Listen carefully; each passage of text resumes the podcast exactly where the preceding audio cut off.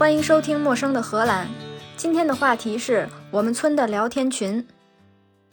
转眼就到了四月，春暖花开，村里的聊天群也又活跃了起来。四月，C 说，爱鸟协会这周来检查，大家记得牛棚马圈的小窗户要开着。来到荷兰旅游，你会发现，虽然荷兰人口聚集、密度大，城市连着村庄，连着城市。但还是有很多鸟，鸭子、天鹅、白头翁、海鸥，各种鸟。这和荷兰爱鸟协会多年的努力分不开。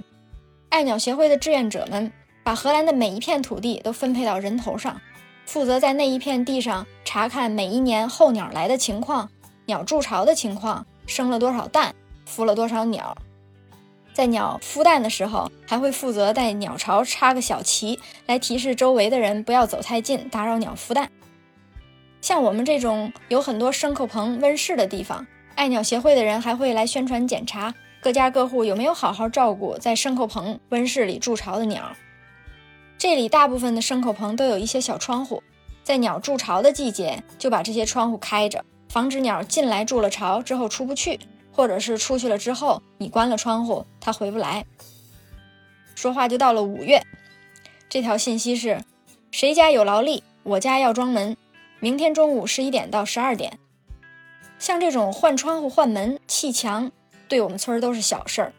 喊上左邻右舍的，花半天时间就把它办了。家家户户都有一身好手艺，有会养马、会钉掌的，有木匠，有暖通。我就觉得自己啥也不会，对这一片邻居没啥贡献。下一条，谁家要铁锅铁桶喂鸡的铁槽子？小鸡吃不着，成鸡才行。下一条，我家下了四只山羊，还有六周出圈，一公一母，还有两母。谁要去北码头边上看看？先来先得。下一条，谁家放的无人机在我家上边飞，拍着我家了，下次再飞我报警了。第二天，今天中午十二点零六分又有人飞无人机，只有我看见了吗？这些都是五月的信息。邻里之间，大部分时候一片祥和，互帮互助，偶尔也有一些小摩擦。我发现荷兰人真是直来直去，而且对自己的隐私也非常重视。农场上的确会飞无人机，大部分时候是检查牲口棚或者温室的房顶。可是无人机飞起来总会照到邻居家，也不知道为什么大家就不能担待一下。还是五月的信息，L 说，从今往后须田北边的路。进来一百米之后，卡车单行。昨天规定的。T 说：“你有没有给开卡车的人更新地图呢？”L 说：“我不是没想到，试过没用。”E 说：“我估计你也试过，不是针对你，我是不懂这些事儿。如果不跟卡车司机说，跟我们说有什么用呢？”这一条可以看到满满的怨气。我们区原来有两个大户。一户拥有墟里大部分的土地牧场，另一户在墟里有个大公司大花房。后来因为有土地的这一家年纪大了，就把土地卖给了花房。这一下，花房主既有土地，又有公司，又有温室，占了墟里百分之九十的土地和百分之九十的 GDP。他有一些做法被邻居们所不齿，可是又拿他没办法。刚刚一条聊天记录，就是因为他的公司总是有大货车、集装箱车来装出口的花卉，有时候会挡住路，有时候外国的货车司机不了解情况，就会压到别人家的花园或者撞坏人家的树。上次淹了别人猪圈的也是他家，邻居抱怨的多了，他再资本家也不能做得太过分，可是他总是做出来一些看起来好像是为邻里关系付出努力，但是实际上还是维持做对他有利的事儿。比如这一次，他告诉邻居们说这条路上以后卡车单行，但是他又不告诉他的货车司机，司机当然不知道单行，还是会随便开。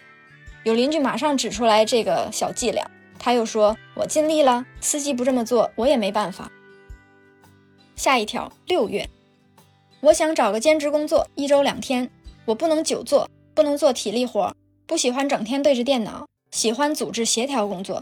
现在在宠物救助中心做义工。想找个有收入的工作。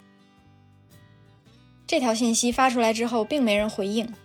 我看了半天他对工作的要求，想来想去也想不出来有什么工作合适他。还是六月。A 说：“谁要小龙虾？”E 说：“怎么吃？”A 说：“下面是照片和菜谱。”D 说：“我要。”你有多少？A 说：“五十只。”D 说：“哪儿去拿？”A 说：“我家河沟里还没捞呢。明天中午十二点，须田西面黑顶马厩门口，我把桶放那儿，你给我十二块钱，放在砖缝里。”我一直很奇怪，为什么在同一条运河里，人家就有小龙虾，我家这儿啥都没有。我在我家的水沟里想下虾苗，已经想了很久了，一直没敢做，就是怕虾苗长得太多失控，小龙虾破坏水坝。周围有这么多水，什么都做不了，真是太浪费了。有水利风车的人，他们就在水闸旁边下网抓鱼，抓上来的巴沙鱼直接挂到炉子里熏鱼。我在水沟里下了个笼子，因为水沟浅，笼子一半在水面上，一半在水面下。结果抓上来两条小鱼和一只鸟，就看到飞鸟与鱼终于见面了。下一条信息：七月，C 说有头牛在风车前面闲逛，现在在老赵家院子前面往院子里看呢。红色花牛，有谁知道是谁家的吗？E 说。肯定是咱们村的，幸好没跑出村。F 说：“不是老李家的吗？他家不是去度假了吧？”T 说：“确实没见人，要不先赶到老李家地里圈起来吧。”就这样过了半小时，T 说：“就是老李家的，西边的栅栏坏了一点，我给他圈回去了。”以上可见，乡亲们还是淳朴的。虽然大家都看不惯老李这个资本家平日里做的事儿，但是他家牛跑出来的时候，还是热心搭把手帮他赶回去了。到了九月，下面一条消息：大家好，我是须田的猎人，今年可以打十只大雁、七只鸭子、兔子随便打。田里的牛啥时候回圈？我带我儿子去打猎。猎人在荷兰仍然是个职业，虽然不能全职，仍然是一个需要行会执照的职业。我也不知道谁会精确测算每一块须田每年可以打多少鸭子、多少兔子，但是看起来打猎是一个有组织、有纪律的活动。荷兰动物保护可以用“严重”这个词来形容，规则之细，叹为观止。除了规定每年每块地可以打多少兔子，还规定抓老鼠只能下夹子，或者用几种固定的老鼠药，不许用粘老鼠的纸。因为那样老鼠不能在一瞬间就失去意识，属于虐待动物。之前我也说过，还有动物保护组织投诉政府，因为政府为了控制某一个地区鹅的数量，在那儿放了一次氮气，把鹅集体憋死。他们投诉政府的原因是，经过实验，用这种方法杀鹅，鹅需要经历长达一分钟的痛苦才失去意识，太不人道了。更神奇的是，去年在上议院选举的时候。国家该不该控制国民吃肉，也成了政府的讨论点。虽然最后我也不知道到底是决定该控制还是不该控制，只看到有鸡肉和散养鸡、散养牛的肉比之前贵了将近一倍，便宜的肉也有，那一定是一平米养上上百只鸡的鸡肉，从来没有出过圈，每天挤在一起的牛的牛肉，这些肉还是吃得起。只是吃起来不是那么理直气壮。下面是最近的一条信息：墟里的乡亲们，大家好！今年又到了给贝亚特利克斯公主肌肉基金捐款的时候了。今年我们在网上弄了个电子捐款箱，去年捐款活动很成功，希望今年得到您继续的支持，先行谢过。荷兰有各种各样捐款的项目。有人拿捐款箱挨家挨户敲门找你要钱，我要是礼貌的说我不想参与，他还会礼貌的问：“那你丈夫在家吗？”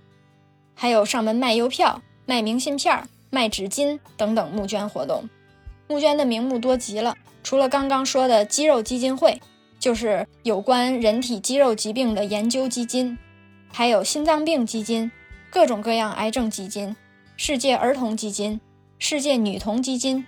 非洲水基金，隔壁村小孩操场基金，这就是我们虚的日常。